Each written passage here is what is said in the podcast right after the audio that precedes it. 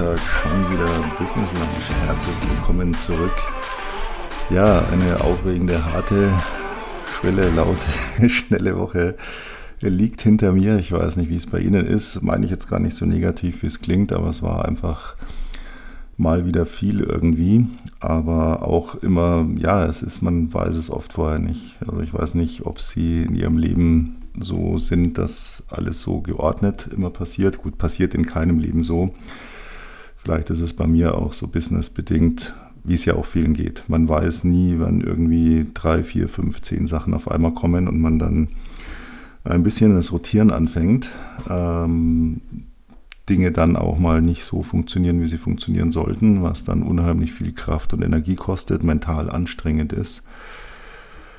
Und ähm, man irgendwie wenig Momente findet, äh, sich so ein bisschen zu besinnen. So ging es mir diese Woche, bis ich dann irgendwann mal wieder so, ja, bei mir meistens dann spät abends, wenn ich irgendwie aus dem Fenster schaue, so auf die Lichter der Stadt, ähm, eine Zigarette rauche. Ja, Sie wissen ja, ich rauche. Und da dann irgendwann mal wieder so ein bisschen zur Vernunft komme, in Anführungsstrichen, also wo ich dann auch selber zu mir sage, was, was stimmt mit dir nicht? Das sage ich nochmal immer zu den anderen, was stimmt mit euch nicht? Also ich sage es nicht laut, aber ich denke es mir sehr oft. Und ähm, ja, da so die Woche auch so ein paar Gedanken hatte, mir dann auch eine ganz alte Albtraumstrategie wieder eingefallen ist, die ich weiß nicht. Ich habe das, glaube ich, mal in irgendeinem Film gesehen, Buch gelesen. Es war ein, kein, kein Lebenshilfebuch, sondern tatsächlich in einer Geschichte, die Albtraumstrategie. Da komme ich aber nachher drauf. Ich habe mir auch wieder ein paar Gedanken zu Social Media gemacht. Ich bin ja aber nicht so der Freund davon, wenn alle nur noch hier ein Handy vor dem Gesicht haben. Manchmal gebe ich zu, macht mich das ein bisschen aggressiv, wenn ich dann Leute nur noch so diese Scroll-Bewegung machen sehe, ja, und scrollen und scrollen und scrollen und kleben an ihrem Display. Besonders grantig werde ich da immer im Fitnessstudio, wenn dann jemand da, habe ich ja auch schon oft erzählt, so auf, seiner, auf seinem Gerät, auf seinem Trainingsgerät sitzt und dann so in sein Handy schaut und dann langsam so zurücksinkt und man merkt so richtig, der hat jetzt so ein Liegestuhlgefühl, ja, und der, der sitzt jetzt da und was auch immer er da am Handy macht. Und ich ja dann auch immer so ein bisschen bös bin, ja. Ich habe dann zwar auch schon, wurde mir gesagt, ja, es gab auch Zeiten, da hingst du auch Tag und Nacht an deinem Handy.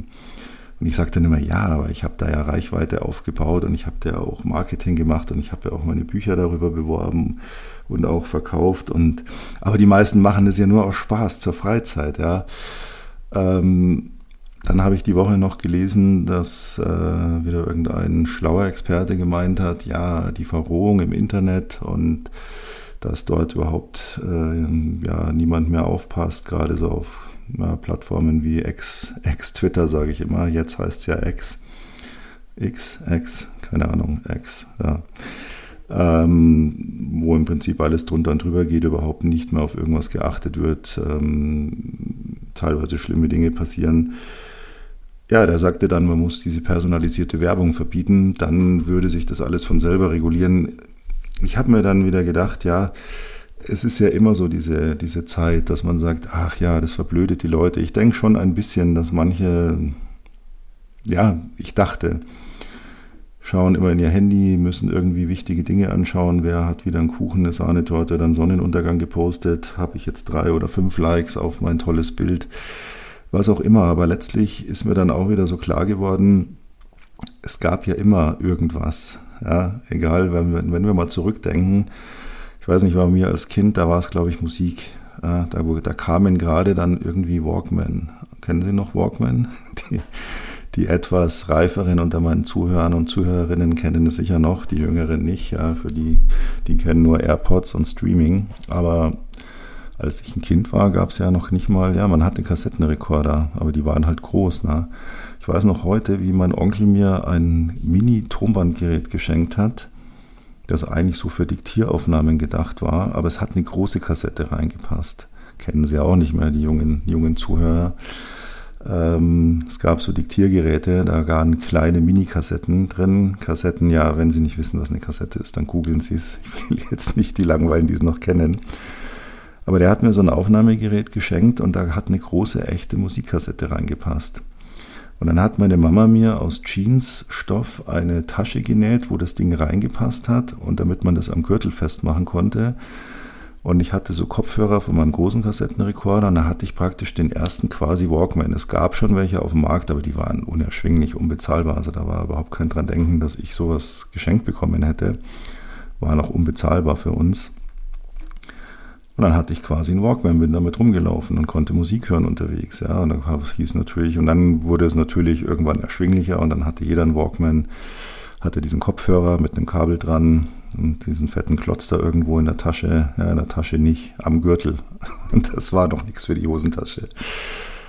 Ja, und dann hieß es natürlich, ja, man verblödet, ja, jetzt hört man nur noch Musik unterwegs, dann kann man ja nur verblöden. Genauso wie man verblödet, wenn man dann ein bisschen laut als Kind Musik gehört hat. Es gab immer irgendwas, wo es hieß, das wird die ganze Menschheit verdummen. Und ich habe mir so dieser Tage gedacht, nur weil ich irgendwann mal aus diesem Social Media Tag und Nacht, da habe ich auch dazu gehört, so diesen Weg rausgefunden habe, das sehr dosiert zu verwenden. Momentan fast gar nicht, weil ich auch gar nicht dazu komme, es mir aber auch nicht fehlt muss ich ja nicht davon ausgehen, dass jeder verblödet, der das intensiv nutzt, weil ähm, ob man früher, weiß ich noch, dann auch mal einen ganzen Tag vom Fernseher saß und halt geschaut hat, was kommt und später gab es dann erfreulicherweise Streamingdienste, da konnte man sogar aussuchen, womit man seinen ganzen Tag vertrödelt oder ob man in ein Handy-Display schaut oder es ist letztlich egal.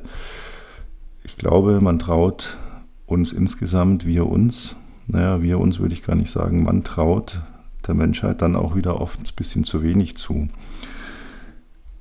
Sicherlich, was mich ein bisschen auch stört, ist momentan, dass wirklich jeder, und ich bin jetzt mal ganz deutlich, jeder Vollpfosten durch äh, Social Media die Möglichkeit hat, seinen Schwachsinn viel besser zu verbreiten als früher. Es war ja früher schwierig. Äh, ich habe gerade wieder so eine Doku gesehen, 400 Jahre zuvor als ähm, Drake hier seine Eroberungsraubzüge im Namen der Krone per Segelschiff gemacht hat. Da war so eine lustige Stelle, da musste ich echt schmunzeln. Dann kam dann irgendwie nach drei oder vier Jahren, kam er wieder zurück. Und bevor er in England angelegt hat, hat er erstmal Halt gemacht und hat einen Fischer, den er da auf dem Meer getroffen hat, gefragt, wer momentan König oder Königin ist. Klar, er wusste es ja nicht, er hatte ja keine Kommunikation. Heute unvorstellbar, ne? Also es war viel schwieriger früher was zu verbreiten, aber ich glaube, dass Nachrichten vielleicht vor 400 Jahren, vor 100 Jahren, 50 Jahren, 30 Jahren teilweise noch mehr Gewicht hatten, weil sie nicht so im Überfluss vorhanden waren.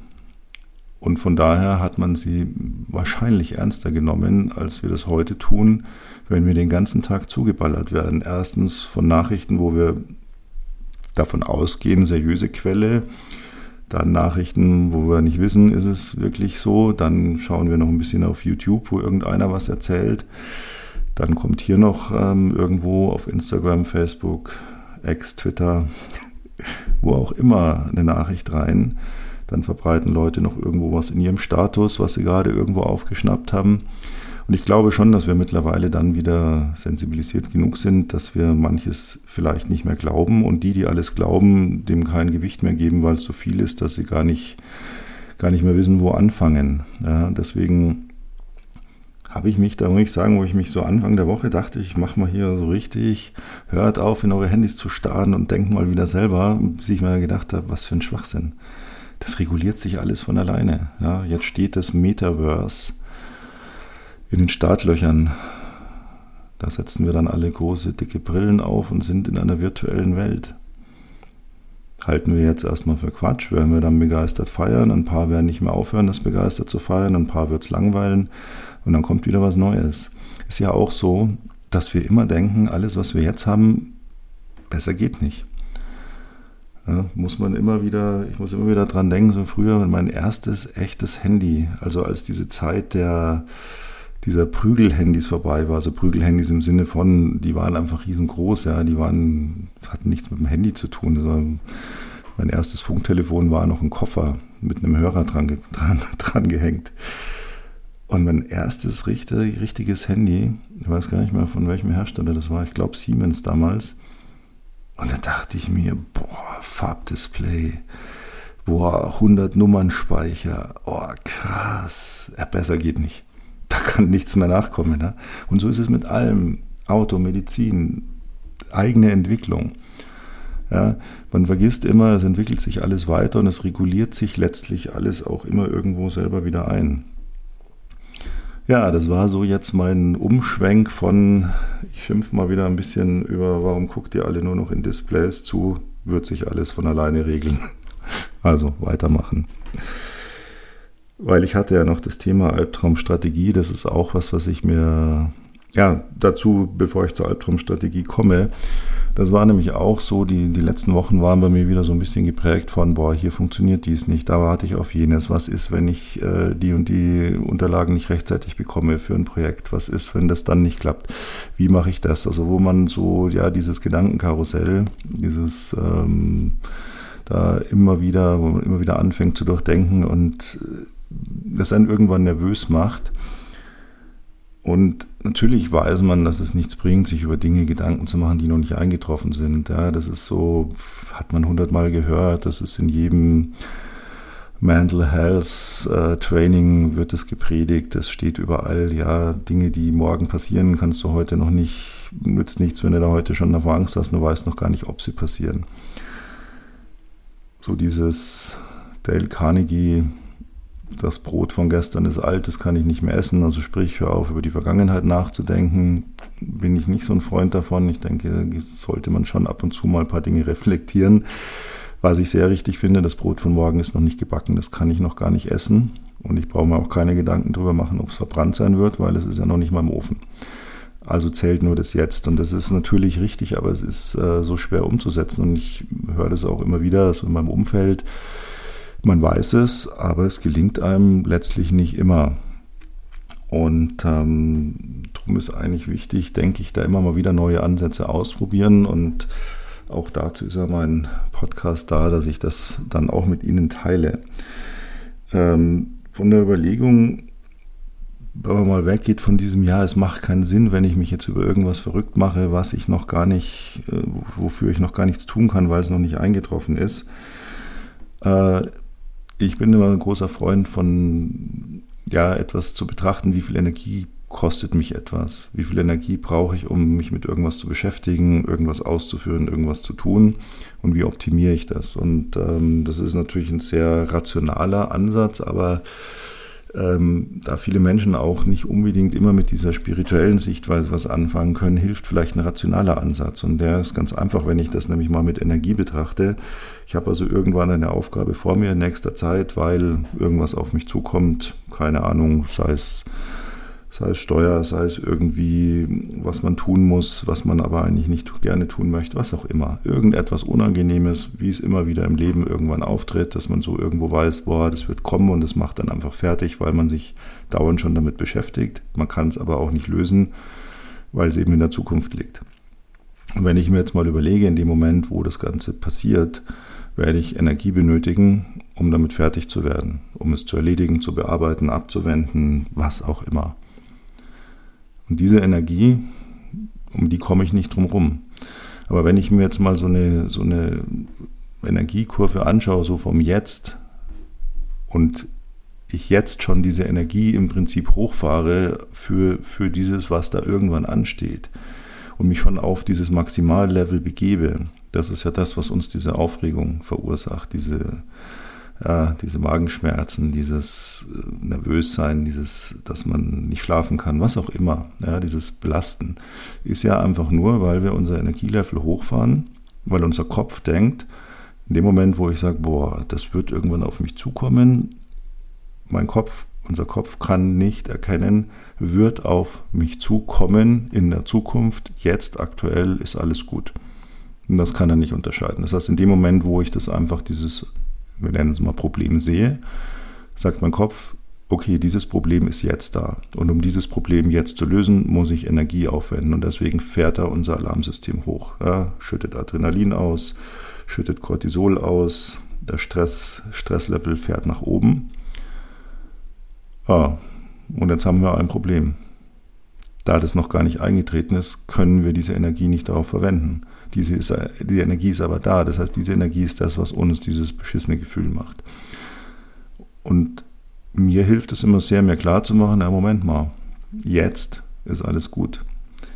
Nicht, das werde ich dann schon hinkriegen. Damit werde ich schon irgendwie umgehen können. Das sind alles Dinge, die der Kopf nicht versteht. Werde ich dann, wird, wird schon gut gehen, vielleicht ist ja gar nicht so schlimm. Das sind alles Dinge, mit denen können wir nichts anfangen. Deswegen beruhigen uns diese Sätze nicht. Es beruhigt uns nicht zu sagen, uns selber zu sagen oder jemandem, dem es schlecht geht, zu sagen, das wird schon gut gehen. Das wird schon nicht so schlimm, das wird schon irgendwie passen. Weil der Kopf das nicht umsetzen kann. Für den ist jetzt ist ein Problem, also Alarmsystem, alles hochfahren. So, und dann tun wir aber nichts. Also was denkt unser Kopf? Oh, okay. Unser Kopf denkt, da lauert eine große Gefahr draußen vor der Höhle.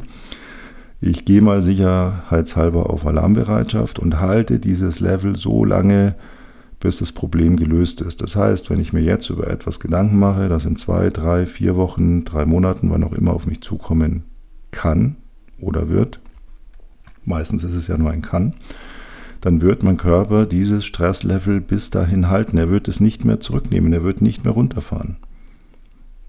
Wird dann nicht, wird nicht passieren. Es wird einfach bleiben. Also wenn Sie sich vorstellen, das geht, die Energiekurve ist keine Kurve, es geht senkrecht nach oben, erreicht das maximale Level und läuft dann flat auf diesem Level, bis das Problem gelöst ist oder bis wir nicht mehr können und so zermürbt sind, dass wir im Prinzip quasi mehr oder weniger zusammenfallen. Zusammenbrechen wollte ich jetzt nicht sagen, es muss kein physisches Zusammenbrechen sein, aber ein mentales und wir komplett fertig sind. So, und was passiert jetzt in dieser Zeit, wo wir dieses Stresslevel so hoch halten für etwas, was wir gar nicht ändern können, können wir nichts anderes tun.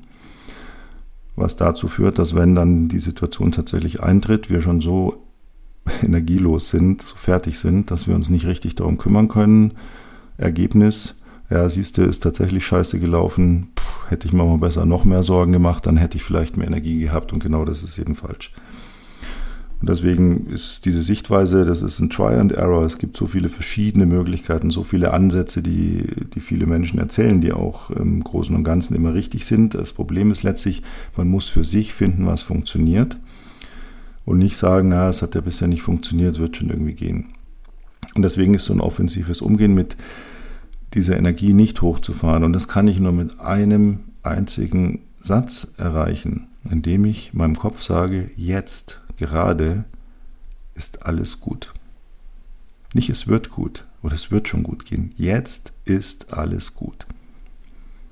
Der Ist-Zustand. Wenn man sich mal hinsetzt und sich sagt, okay, es ist jetzt, bei mir ist jetzt 18.50 Uhr, Donnerstag, ich bin heute früh dran mit dem Podcast.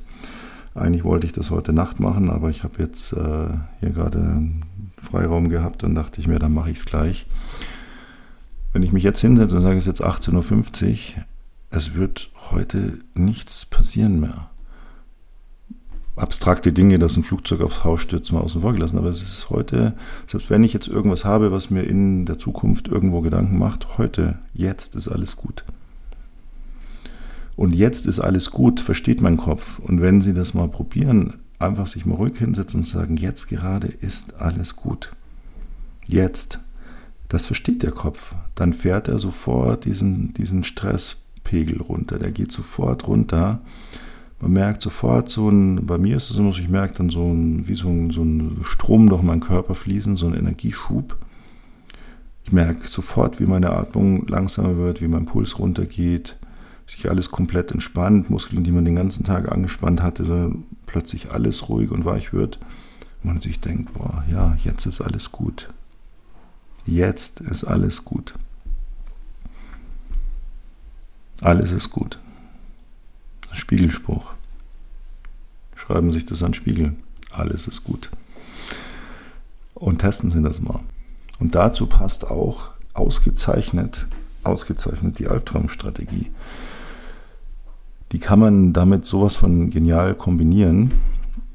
Und was ist die Albtraumstrategie? Es war eine Geschichte, wie gesagt, ich kann mich an den Titel nicht erinnern, äh, gar nichts, aber ich kann mich nur noch an die, ja, an die Situation erinnern. Und zwar war da ein, ich glaube, es war ein, ein Kind, muss aber, ist egal.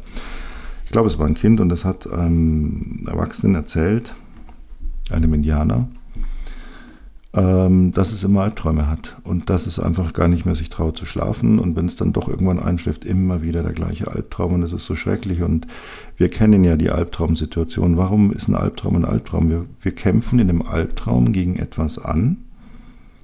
Wir können es nicht, ja, kennt, kennt jeder. Man versucht wegzulaufen, man kann sich nicht von der Stelle bewegen, man versucht zu kämpfen, die Arme zu heben, man kann die Arme nicht heben.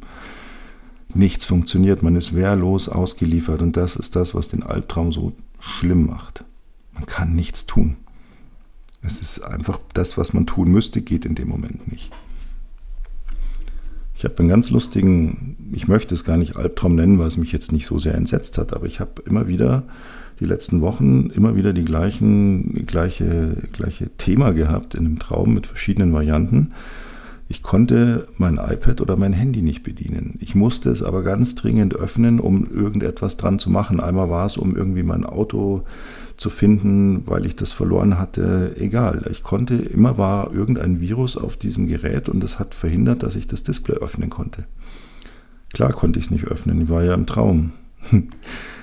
Und die Albtraumstrategie, wie gesagt, ich möchte das jetzt nicht Albtraum nennen, es hat mich gestresst, wenn ich aufgewacht bin, aber es war jetzt nicht so, dass ich jetzt aufgewacht bin, keuchend, schnaufend, verschwitzt, voller Angst, aber die Albtraumstrategie ist ganz einfach. Hat dieser Indianer gesagt, der hat dem Jungen erklärt, ich glaube, es war ein Junge in der Geschichte, pass auf, wenn du einen Albtraum hast, mach es so wie meine Vorfahren. Du hast die Gefahr, das Monster, irgendwas vor dir im Albtraum und du kannst nicht dagegen ankämpfen. Du musst eines machen. Und das funktioniert immer. Dreh dich um, dreh dem Albtraumgegenstand den Rücken und geh unbeeindruckt weg. Und das Monster wird einfach in sich zusammenfallen und sich auflösen. Das ist eine Hammerstrategie. Klingt banal weil sie funktioniert. Ich bin mittlerweile soweit, ähm, gut, ich weiß nicht, ob, ob, das jetzt beim Träumen prinzipiell jeder kann, darum geht es mir aber auch gar nicht, ich komme gleich darauf, worum es mir geht. Ich habe, äh, ich gehöre zu diesen luziden Träumern, also die Träume auch steuern können.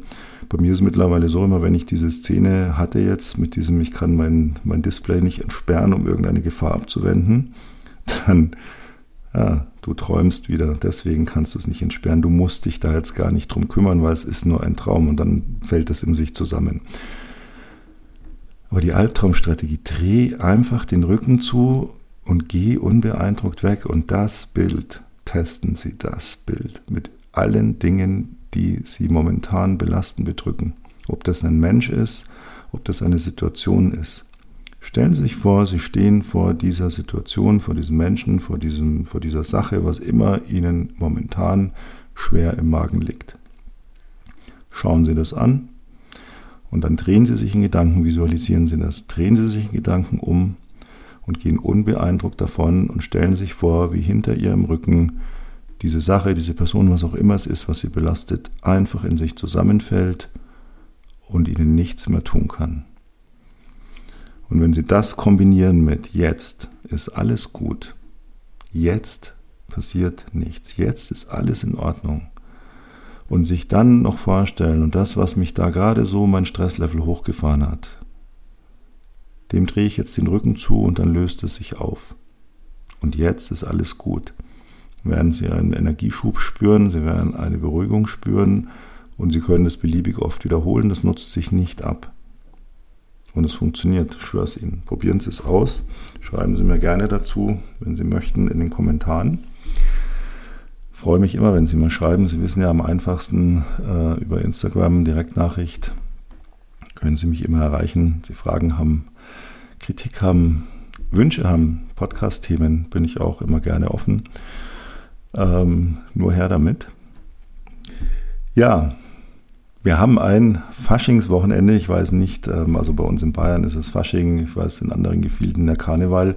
Ich weiß nicht, inwieweit Sie sich für Fasching, Karneval interessieren, sich darauf freuen, ein freies, längeres Wochenende haben, Sie gar nichts davon mitkriegen. Wie auch immer, ähm, machen Sie Ihr Ding, was immer Ihnen gefällt. Genießen Sie es. Und ich bedanke mich dafür, dass Sie heute wieder dabei waren. Freue mich auf kommende Woche, wenn Sie mir hoffentlich gewogen bleiben, wenn es dann wieder heißt, Schon wieder Freitag, schon wieder Business Lunch. Vielen Dank, ihr euer Peter Kirilich.